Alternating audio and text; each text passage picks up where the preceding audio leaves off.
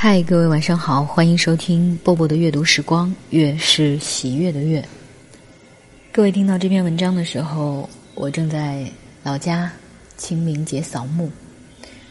嗯，我常常觉得说，父亲过世太早，我还没有来得及尽孝道。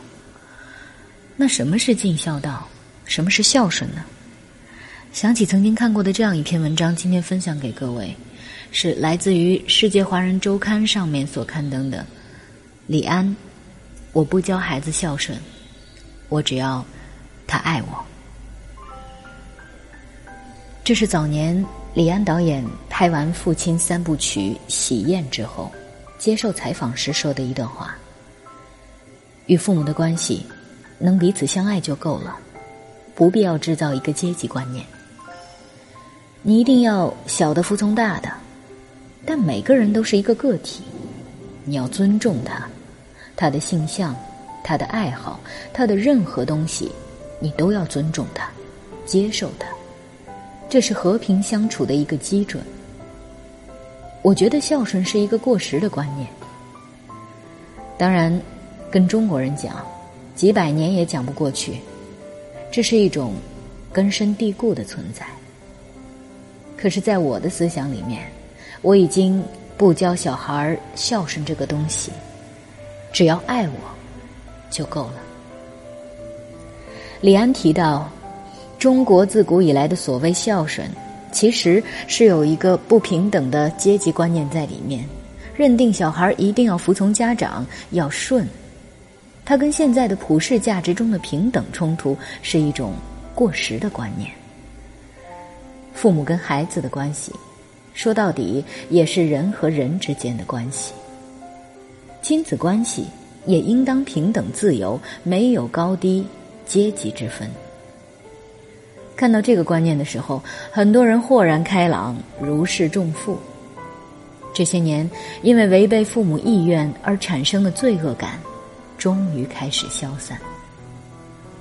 父母和孩子都是平等独立的人。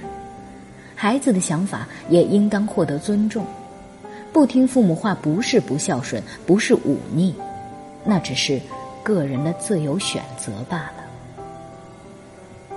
说实话，作为一个不怎么听话的小孩儿，生活在一个普通家庭，从小背负的成长压力特别大，大人们总按照自己的生活经验给你规划好人生轨迹，一旦你做了另外的选择。不懂事的帽子就扣在了头上，并会施加各种压力，甚至把养育你的辛苦作为一个杀手锏，每次谈不拢就放大招。孩子真的不是父母的附属品。那更为现代的观念是什么呢？育儿先育己，父母首先需要把养育的注意力从孩子转向自身。唯有改变自己，丰富自己，提升自己，以充满爱、价值感、尊重人际界限、拥抱改变的积极状态，才能帮助孩子健康成长。也就是说，好的亲子关系中，父母应该更在意自己在孩子面前的姿态，应该努力去成为一个充满爱与责任、独立而追求自我价值的人。成为小孩模仿的榜样，而不是一味对着孩子指手画脚，用一些自己都做不到的事情去要求小孩。毕竟，父母是孩子认识世界的第一扇窗户。原生家庭的重要性，在最近两年已经讨论的很充分，大量影视的矛盾主体都是人和原生家庭的关系，比如去年大热的《欢乐颂》。樊胜美极度扭曲的原生家庭环境让她变得不幸，即便樊胜美再努力再拼，最终还是成为家庭的牺牲品，让观众看得无比愤怒而心疼。很多父母喜欢把我这辈子都是为了你之类的话挂在嘴边，把一生的重量都压在孩子身上，这样的爱。太沉重，让人喘不过气。这种思想包袱笼罩下的小孩很容易闷闷不乐。当然，期望父母平等的对待我们，那么我们也要学会正确的对待父母，独立自主，不向父母索取，不认为父母的给予都是理所应当。对于养育之恩，要心怀感激。传统文化宣扬长幼尊卑，大多数父母显得很强势，而他们的强势需要的是包容，不是指责、埋怨。看到很多关于母亲强势毁灭家庭的言论，想替我强势的妈说几句话。我承认有个强势的母亲是挺不好过，但如果你用爱去解释她的强势，会变得美好。我曾把一篇关于强势妈妈对家庭毁灭的文章转给我妈，她没有回复我。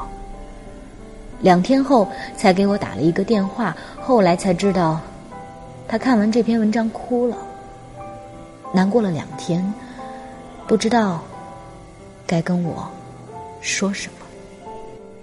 我那时选择站在对立的角度，用一篇文章来责怪她的行为。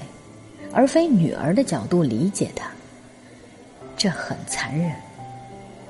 父母要理解孩子看待世界的方式，意识到他们不同年龄段的行为都有其正当性，就会对他们的行为更加宽容。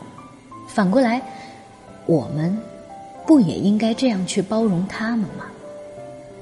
爱和理解，尊重和沟通，在任何关系中。都适用。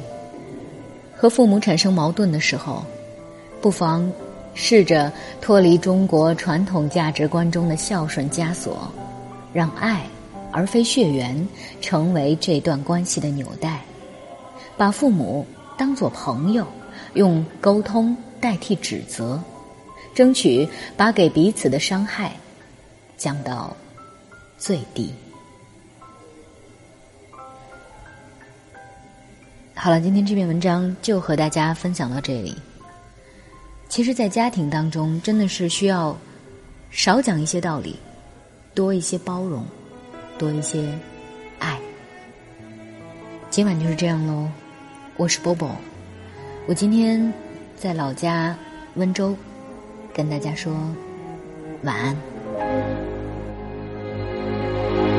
我听到传来的谁的声音？像那梦里呜咽中的小河，我看到远去的谁的步伐，遮住告别时哀伤的眼神。不明白的是，为何你情愿让风尘刻画你的样子，就像早已忘情的世界，曾经拥有你的名字，我的声音。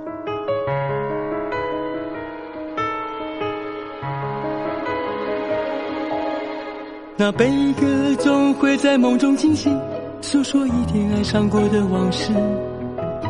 那看似满不在乎转过身的，是风干眼泪后萧瑟的影子。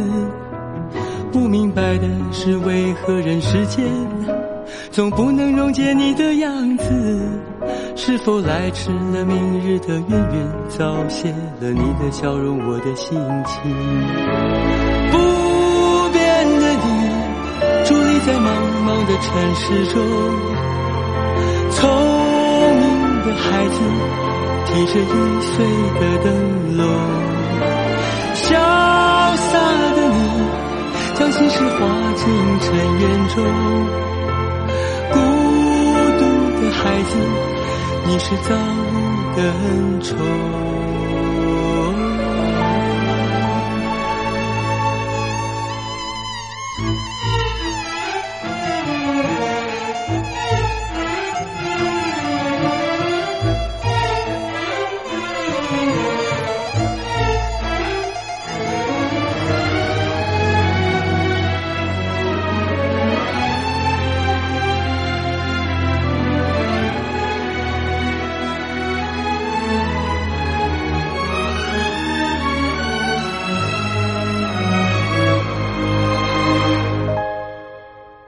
听到传来的谁的声音，像那梦里呜咽中的小河。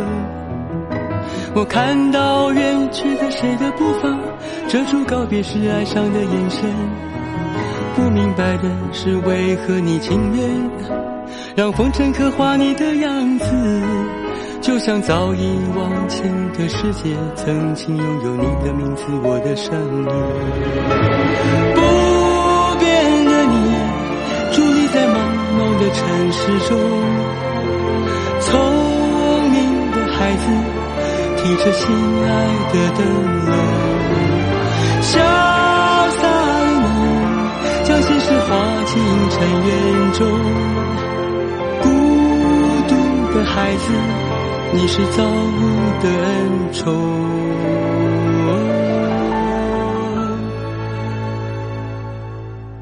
我听到传来的谁的声音，像那梦里无言中的小河。我看到远去的谁的步伐，遮住告别时哀伤的眼神。不明白的是，为何你情愿让风尘刻画你的样子，就像早已忘情的世界，曾经拥有你的名字，我的声音。